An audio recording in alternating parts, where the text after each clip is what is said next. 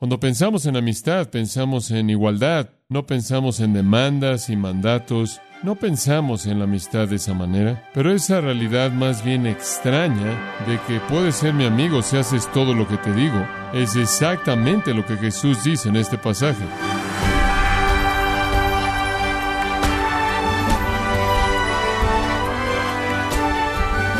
Le damos la bienvenida a esta edición de Gracia a vosotros con el pastor John MacArthur. Si es usted cristiano, Jesús le llama a una vida de santidad, amor, gozo y servicio. Ahora que el último servicio probablemente le sorprenda, incluso podrá enojarlo al ver que usted es un esclavo. Yo quiero invitarle a considerar esto a continuación, cuando el pastor John MacArthur nos muestra que ser un esclavo de Jesús es uno de los mayores privilegios y bendiciones que puede tener, y todo esto en la serie titulada Permaneciendo en Cristo, en gracia a vosotros. Cuando pensamos en amistad, pensamos en igualdad, pensamos en una especie de comunicación cara a cara, no pensamos en jerarquía, no pensamos en demandas y mandatos y sumisión y autoridad.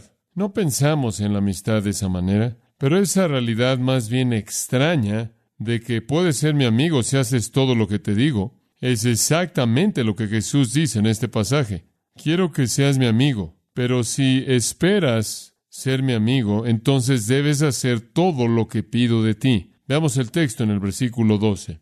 Este es mi mandamiento, que os améis unos a otros como yo os he amado. Nadie tiene mayor amor que este, que uno ponga su vida por sus amigos. Vosotros sois mis amigos si hacéis lo que yo os mando. Ya no os llamaré siervos, porque el siervo no sabe lo que hace su Señor. Pero os he llamado amigos, porque todas las cosas que oí de mi Padre os las he dado a conocer. No me elegisteis vosotros a mí, sino que yo os elegí a vosotros, y os he puesto para que vayáis y llevéis fruto, y vuestro fruto permanezca, para que todo lo que pidiereis al Padre en mi nombre, él os lo dé. Esto os mando, que os améis unos a otros. Parece extraño, al llamar a la gente amigos, seguir repetirles mandatos. Pero eso es exactamente lo que nuestro Señor hace. Ahora, permítame ayudarle a entender. Quiero presentarle dos puntos. Punto uno, Jesús es Señor. Punto dos, usted es su esclavo. Eso es lo único que quiero decir. Punto uno, Jesús es Señor. Esa es la confesión básica, sustancial del cristianismo. Si usted dice que es cristiano, entonces inmediatamente usted diría Jesús es Señor. Eso es lo que aparta un cristiano. César no es Señor y por cierto en el mundo antiguo todo el mundo estaba confesando que César es Señor, César es Señor, César es Señor, y vinieron estas otras personas diciendo, no, César no es Señor, Jesús es Señor y somos esclavos de Jesús y somos amigos íntimos de Él. Usted inclusive ni siquiera puede ser un cristiano a menos de que confiese que Jesús es Señor. Romanos 10, 9 y 10 que si confesares con tu boca que Jesús es Señor y creyes en tu corazón que Dios lo levantó de los muertos, serás salvo, ¿verdad? Y usted no puede hacer eso solo. 1 Corintios 12:3, ninguno puede llamar a Jesús Señor, excepto por el poder del Espíritu Santo. Esa es una realidad absoluta, esa es una confesión y creencia esencial, demandada, requerida y demanda sumisión de corazón. Usted quizás no haya entendido eso antes, pero permítame ayudarle con eso. La realidad del señorío de Cristo ha sido oscurecida y eclipsada a lo largo de los siglos por los traductores del Nuevo Testamento, inclusive el Antiguo, que han alterado la palabra esclavo. Realmente es un encubrimiento sorprendente, sorprendente, sorprendente. Pero comencemos con Jesús el Señor. Esa es la confesión cristiana. Es la palabra curios, curios. Esa es la palabra Señor. Significa uno que tiene poder, posesión y autoridad absoluta. Ese es un Señor. Hay un sinónimo de curios, el sinónimo es despotes, despotes, lo cual significa gobernante absoluto, de lo cual usted obtiene la palabra en inglés déspota. Lo usamos como adjetivo. Alguien que es un gobernante déspota, cuando decimos eso, nos referimos a alguien que es un dictador unilateral. Eso es lo que déspote significa. Jesús en el pequeño libro de Judas es llamado amo y señor, versículo 4. Déspotes y curios. Él es el amo con poder absoluto y dominio absoluto. Esa palabra sería usada para describir a un dueño de esclavos. Él es Señor. Si usted era señor, entonces era señor porque usted tenía esclavos. Y si usted era un esclavo, usted era un esclavo porque tenía un señor o un amo. Uno, de manera axiomática, implica al otro. Nadie es señor sobre nadie y nadie es un esclavo de nadie. Si Jesús es Señor y usted lo llama Señor, entonces Él tiene un derecho de hacerle la pregunta de Lucas 6:46, ¿por qué me llamáis Señor y no hacéis lo que digo? Porque Señor significa monarca absoluto. Entonces, punto número uno, Jesús es Señor. Curios. Es inescapable lo que significa. Significa que Él está a cargo. Él es Señor. Ese es el punto uno. Punto dos, los cristianos son esclavos. Los cristianos son esclavos. Somos esclavos de nuestro Señor. De nuevo le recuerdo, la Biblia no aprueba la esclavitud no establece la esclavitud, no condena la esclavitud, reconoce que es y ha sido una estructura social y ataca todo abuso injusto de todo tipo de relación, incluyendo esa. No obstante, el reconocimiento que esa podría ser para algunas personas la mejor relación posible porque usted es comprado y poseído y cuidado y protegido y provisto y recompensado y amado. Hay una seguridad en esa relación que no existe afuera de ella. Pero en el caso de la realidad espiritual, Jesús es el Señor Curios, nosotros somos esclavos, dulos. ¿Ha oído usted eso? Dulos, ¿qué significa dulos? Esclavo. Es lo único que significa, por favor, eso es lo único que significa. Dulos significa esclavo. Aparece 130 veces en el Nuevo Testamento. 130 veces la palabra esclavo aparece en el Nuevo Testamento. Ahora sé que usted va a correr a su Nuevo Testamento, usted va a buscar las 130. Quiero advertirle, no las va a encontrar, no las va a encontrar puede sacar su concordancia y no las va a encontrar. ¿Por qué? Porque casi en todas esas ocasiones son traducidas por una palabra diferente. Son traducidas siervo o consiervo. ¿Por qué? La palabra significa esclavo. Eso es lo único que significa, eso es lo único que siempre ha significado. Un esclavo es alguien que es comprado y poseído. Un esclavo era alguien que no tenía derechos personales, no tenía posición legal, no podía ir a la corte, no podía poseer propiedad, no tenía libertad, no tenía autonomía. Eso es muy diferente de ser un siervo. Un siervo es alguien que hace algo, sirve. Un esclavo es alguien que es algo. Hay seis palabras en el idioma griego para siervo y describen todo tipo de funciones que la gente hace. Un no esclavo podía servir, un esclavo podía servir. El servicio no habla de la realidad de su situación, únicamente habla de su función. Pero cuando usted usa dulos, si querían traducir siervo en el Nuevo Testamento, en Biblias en inglés o en cualquier otro idioma, podían traducir siervo de seis maneras diferentes, por la manera en la que la palabra es usada para describir su naturaleza. Una palabra para siervo es diácono, lo cual significa mesero. Otra palabra para siervo es superete, lo cual significa un remero de abajo, alguien que jalaba los remos en un barco. Podía ser usado metafóricamente para gente que servía. Pero dulos no describe ninguna función, describe una relación. Quizás el diccionario más extensivo y más respetado de palabras griegas es Kittel. Es así de grueso, está ahí en mi repisa, varios centímetros de explicación de palabras griegas. Esto es lo que el artículo de Dulos dice. El significado es tan inequívoco y tan contenido en sí mismo que es superfluo dar ejemplos y rastrear su historia.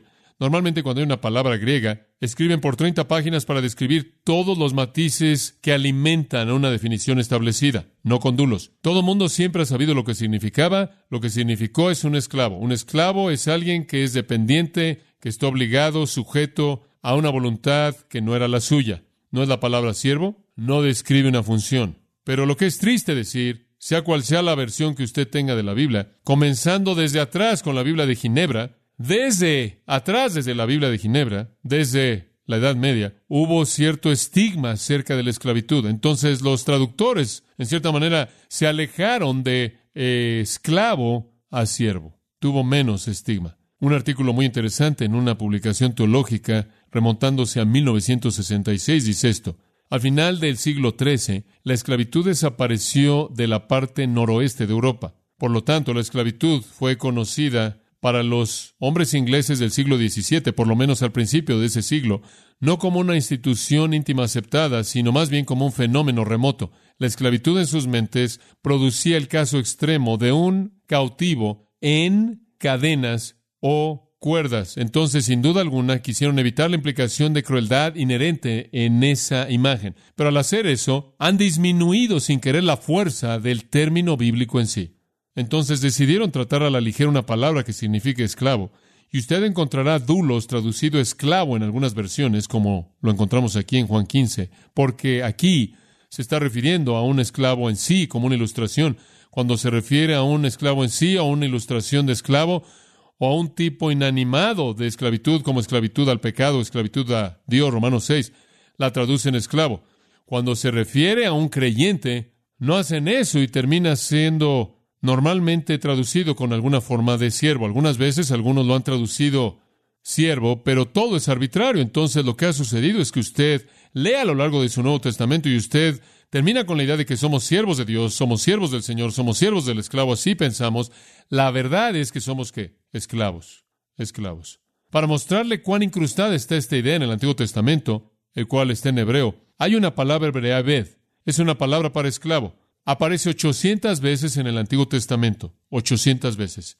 En una versión en inglés, King James, una vez es traducida esclavo. Simplemente está este alejamiento de la realidad de la idea de esclavitud. Pero la esclavitud es lo que Dios quiso comunicar mediante esas palabras, porque describe nuestra relación con Cristo. No estoy libre bajo Cristo, ¿o sí? Mis libertades son definidas por Él, mis deberes son definidos por Él, mis convicciones son definidas por Él, mis palabras son definidas por Él, mis acciones son definidas por Él, mis relaciones son definidas por Él, todo en mi vida es definido por Él. Yo he entregado, cuando dije Jesús es Señor, he entregado una sumisión sin aclaraciones, sin reservas, al control y mandatos del Señor. Un siervo trabaja para alguien, un esclavo es poseído por alguien, y yo soy poseído y usted también si usted es cristiano. Yo soy propiedad de alguien. Usted es poseído por alguien porque usted fue escogido del mercado de la esclavitud del pecado y después usted fue comprado con el precio de su sangre preciada.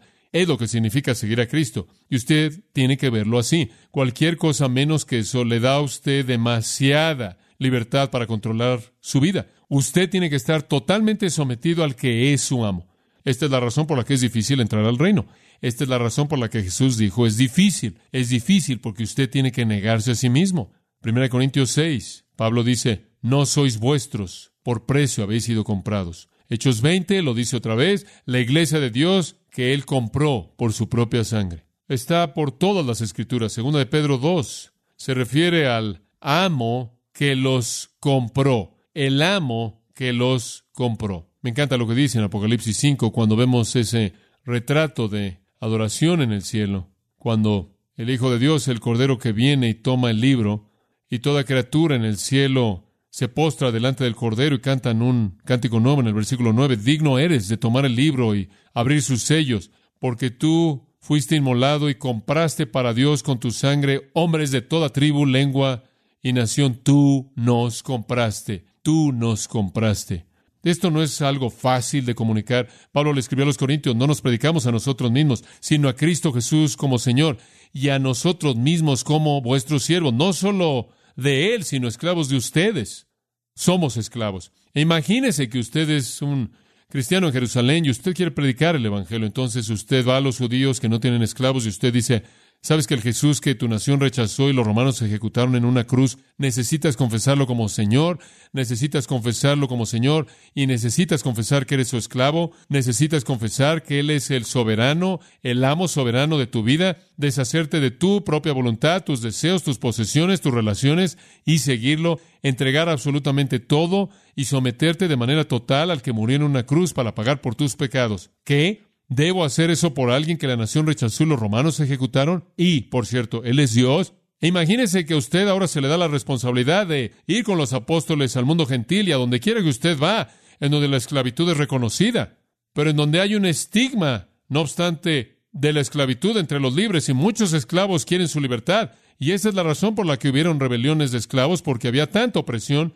habían personas que no querían nada más que libertad y entonces su mensaje es, los estoy llamando a ser esclavos a un judío crucificado, ejecutado por los romanos y rechazado por su pueblo. ¿Qué tipo de mensaje es ese? Esa es la razón por la que usted va al circo máximo en Roma. He estado ahí unas cuantas veces. Usted encuentra una pequeña estatua y las letras están desvaneciendo, pero si usted va ahí y la ve, usted básicamente ve ahí, grabado ahí, a un hombre con la cabeza de un asno y después postrándose al hombre con la cabeza de un asno hay un hombre adorando y el letrero dice Alexamenos adora a su Dios. Esta es la ridiculez del cristianismo. ¿Quién adoraría a un hombre crucificado? Es como adorar a un burro. Fue un mensaje difícil de propagar en el mundo, en el mundo de Roma. Y el mensaje no fue recibido con favor. Y usted conoce la historia. Y hablamos de manera tan superficial del cristianismo. ¿Qué significa ser un cristiano? Oh, Jesús quiere entrar a tu vida y arreglar todo, hacerte feliz y darte lo que quieras. Puedes tener lo que quieras, puedes vivir tu mejor vida ahora, puedes hacer lo que quieras, Dios es tu genio. Él salta y dice, te voy a dar lo que quieras, te voy a dar todo lo que has esperado, todo lo que has soñado. Esa es una mentira absoluta. Es la misma cosa que el diablo le promete a la gente. Ese es el diablo hablando. El mensaje de la cruz es Jesús es Señor y amo, y si quieres seguirlo y recibir perdón de pecados y salvación, lo confiesas como Señor y te conviertes en su esclavo. Y no podría haber una vida más maravillosa que la vida de un esclavo, escogido, comprado, cuidado, amado, protegido, provisto, asegurado y recompensado por un amo perfecto. Entonces lo que la primera iglesia estaba haciendo básicamente era dando invitaciones a la esclavitud. Eso estaba pasando en el libro de los Hechos. Al principio mismo, conforme Pedro predicó su primer sermón en Pentecostés, él cita de Joel acerca del Espíritu Santo siendo derramado en toda la humanidad, Hechos 2.17, vuestros hijos y vuestras hijas profetizarán, jóvenes verán visiones, hombres mayores soñarán sueños, inclusive en mis esclavos, tanto hombres como mujeres. En esos días voy a derramar mi espíritu. Inclusive en el Antiguo Testamento los creyentes fueron esclavos de Dios, y conforme predicaron el Evangelio, siempre fue ese tipo de lenguaje de esclavos. Jesús es Señor, somos sus esclavos, Hechos 4:29, y ahora observa sus amenazas y concede que tus esclavos puedan hablar tu palabra con todo denuedo. Y eso es lo que usted encuentra en las epístolas. Conforme el apóstol Pablo y los otros escritores escribieron las epístolas, hablaron de gente como Epafras, nuestro amado esclavo, quien también es un siervo de Cristo. Timoteo habla de ser un esclavo. Pedro habla de ser un esclavo. El libro de Apocalipsis llama a los creyentes esclavos. Desde el principio, en el 1.1, Juan, esclavo hasta el capítulo 22, al final mismo de Apocalipsis, el cual básicamente es lo que vamos a estar haciendo en el cielo, y quiero que entienda esto. Escucha Apocalipsis 22, 3. Este es el cielo, este es el estado eterno, todos estamos ahí, y dice esto, ya no habrá más maldición, el trono de Dios y el Cordero estará ahí, y sus esclavos le servirán. Nunca vamos a ser nada más esclavos, vamos a ser esclavos perfectos, vamos a estar en obediencia perfecta y adoración perfecta a un Señor perfecto, en la situación más perfecta en donde Él provee todo para nosotros. Versículo 6. Estas palabras son fieles y verdaderas, y el Señor, el Dios de los espíritus de los profetas, ha enviado su ángel para mostrarle a sus esclavos las cosas que deben suceder pronto. Entonces el libro de Apocalipsis fue escrito esclavos en el primer siglo que todavía serán esclavos en la eternidad. Cuando Pablo escribió sus cartas, Romanos, Filipenses, Tito, Pablo, esclavo de Jesucristo, Pablo, esclavo de Jesucristo. Santiago escribe, Santiago, hermano de nuestro Señor. Santiago, él no dice el hermano del Señor, él dice un esclavo del Señor Jesucristo. Pedro dice un esclavo del Señor Jesucristo. Judas un esclavo. Juan Apocalipsis un, un esclavo. De nuevo, le recuerdo, todo esto es lenguaje de esclavos. El Nuevo Testamento entero está basado en esto. Somos escogidos. Ve lo que él dijo en el versículo 16. No me elegisteis vosotros a mí, sino que yo os escogí a vosotros. Fui al mercado de esclavitud del pecado. Yo los escogí, los compré. Soy su dueño, cuidé de ustedes. Dependen de mí, los disciplino, los recompenso, los protejo. Y me obedecen. Y me obedecen con tanta disposición porque su corazón ha sido cambiado, que no solo son esclavos, también son qué? Amigos. Y no he retenido nada de ustedes. No he encubierto nada de ustedes. Todo lo que el Padre me ha revelado, se los he dado a ustedes. No hay secretos. Wow. Digo, ¿no es esto básico? ¿Acaso Jesús no dijo en Mateo 10, un esclavo no está por encima de su amo? ¿Cree usted que debemos decirle a Dios qué hacer? Usted debe decirle al Señor qué hacer. Ese es el diablo. Cuando usted entiende curios y dulos, entonces usted entiende qué mentira es el Evangelio de la Prosperidad, qué mentira es el asunto de nómbralo y reclámalo, qué mentira es la filosofía motivada por la mercadotecnia, que usted viene con lo que usted quiere y Jesús satisface sus necesidades. Todas esas nociones son extrañas al concepto bíblico de confesar a Jesús como Señor. Soy feliz, bendecido más allá de cualquier descripción, ser su esclavo, ser elegido, comprado, poseído, objeto de su provisión, todas mis necesidades protegidas de todo daño y un día, escuche, un día seré más que un amigo, Seré un hijo con una herencia completa. Dice usted, ¿sabes una cosa? Esto en cierta manera es un golpe contra la dignidad humana. En serio, en serio. De cualquier manera, ¿qué tiene el hombre por lo cual pueda ser dignificado? Permítame ayudarle con eso. Pase a Filipenses 2. Dice usted, esto me molesta, esto está por debajo de mí. Filipenses 2, versículo 5. Haya pues en vosotros este mismo sentir. ¿Tiene usted un problema con esto? Haya pues este mismo sentir que hubo también en Cristo Jesús. Usted necesita ser más como Cristo. Si esto le molesta, usted necesita ser más como Cristo. ¿Qué quieres decir? Porque aunque Él existió en la morfe de Dios, teniendo igualdad con Dios, Él no vio eso o consideró eso como algo a que aferrarse, algo que no dejaría, sino que se despojó a sí mismo. Se despojó a sí mismo, tomando la forma, adivine de qué, de esclavo. Y siendo hecho en semejanza de hombre, siendo hallado en apariencia como hombre, se humilló a sí mismo, haciéndose obediente al punto de la muerte, inclusive muerte de cruz. ¡Wow! Usted es un esclavo que se convirtió en un hijo. Él es un hijo que se convirtió en un esclavo. Usted es un esclavo que recibirá todas las glorias del cielo cuando su naturaleza de hijo sea cumplida. Él fue un hijo que poseyó todas las glorias del cielo y se vació a sí mismo de ellas para convertirse en un esclavo. ¿Qué definió su esclavitud? Se despojó a sí mismo, versículo 7. Todo aspecto personal. Él dice a lo largo de su vida entera, hago lo que el Padre me muestra que haga. Hago lo que el Padre quiere que haga. Hago lo que el Padre me dice que haga. Siempre obedezco al Padre. Él fue un esclavo de Dios en su encarnación. Él nos muestra lo que es la esclavitud. No mi voluntad, sino la tuya se haga. Hasta la cruz si significa la muerte, eso es tomar su cruz, ¿no es cierto? Vacíate a ti mismo, niégate a ti mismo, toma tu cruz, sígueme hasta la muerte. Cristo nos mostró cómo se ve esa esclavitud. Y como resultado, me encanta esto, versículo 9. Dios le exaltó que, le exaltó hasta lo sumo y le dio un nombre que es sobre todo nombres, es el nombre Señor. Ese es el nombre Señor. Entonces Él lo elevó. Debido a que Él fue un esclavo fiel, Él lo elevó y le dio un nombre nuevo, Señor. Para aquellos de nosotros que nos convertimos en esclavos de Cristo, Apocalipsis 2 dice, cuando seamos exaltados al cielo, a nosotros también se nos dará un nombre nuevo, un nombre de honor, un nombre que nos pertenece únicamente a nosotros, un nombre que ni siquiera podemos conocer ahora.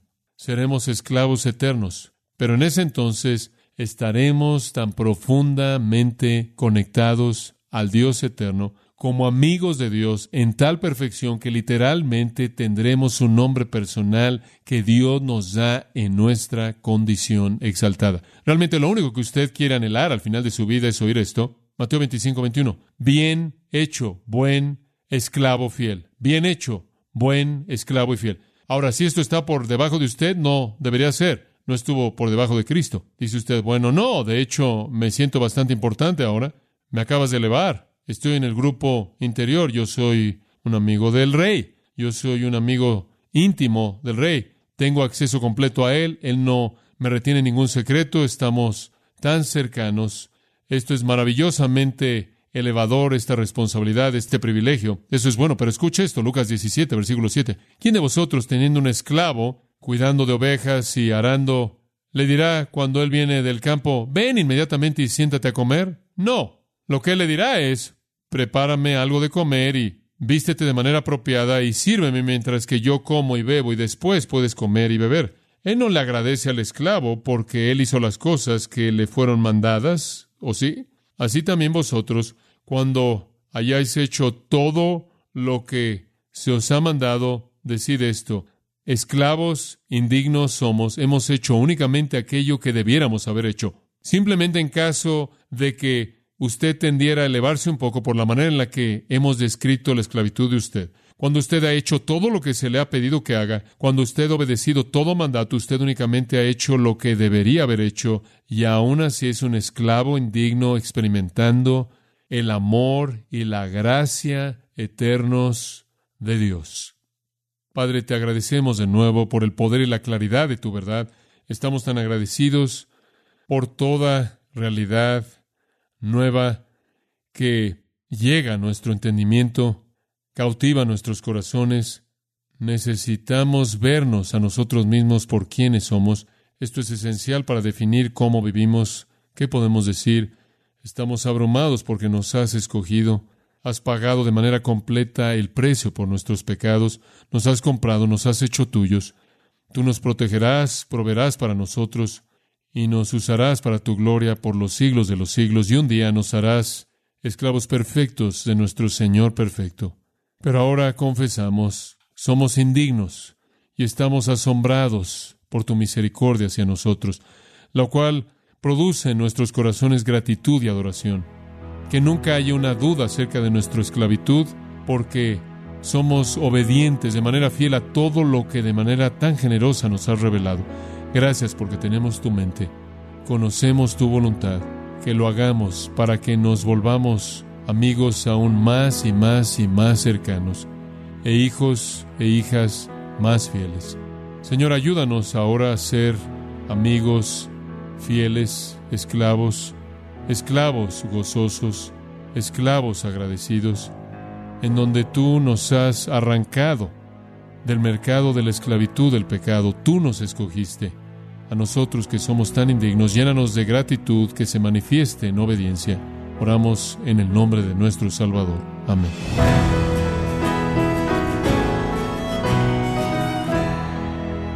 Ha sido el pastor John MacArthur en la serie titulada Permaneciendo en Cristo, en gracia a vosotros.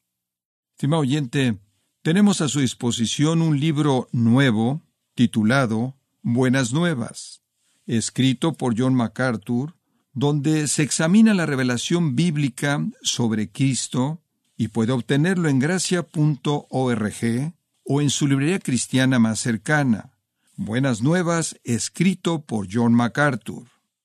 Y le recuerdo también que puede descargar en audio o transcripción gratuitamente los sermones de esta serie, permaneciendo en Cristo, así como todos aquellos que he escuchado en días, semanas o meses anteriores, en gracia.org.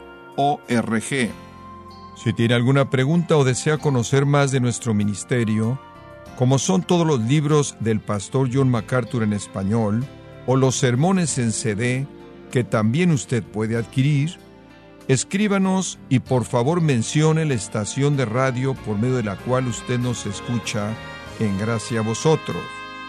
Es importante conocer no solo el país y ciudad de donde usted nos escucha, sino también la radio. Para quienes contactan nuestro ministerio por primera vez, pueden solicitar una copia del mensaje de promoción sin costo alguno, un mensaje por oyente únicamente. Si usted vive en los Estados Unidos o Puerto Rico, escríbanos a Gracia Vosotros, P.O. Box 4000, Panorama City, California 91412 o puede escribirnos a través del siguiente correo electrónico radio arroba gracia punto org. En nombre del pastor John MacArthur, de nuestro productor David Torres y del personal, le damos las gracias, invitándole para que nos acompañe en la próxima edición y así juntos continuar desatando la verdad de Dios un versículo a la vez, en gracia a vosotros.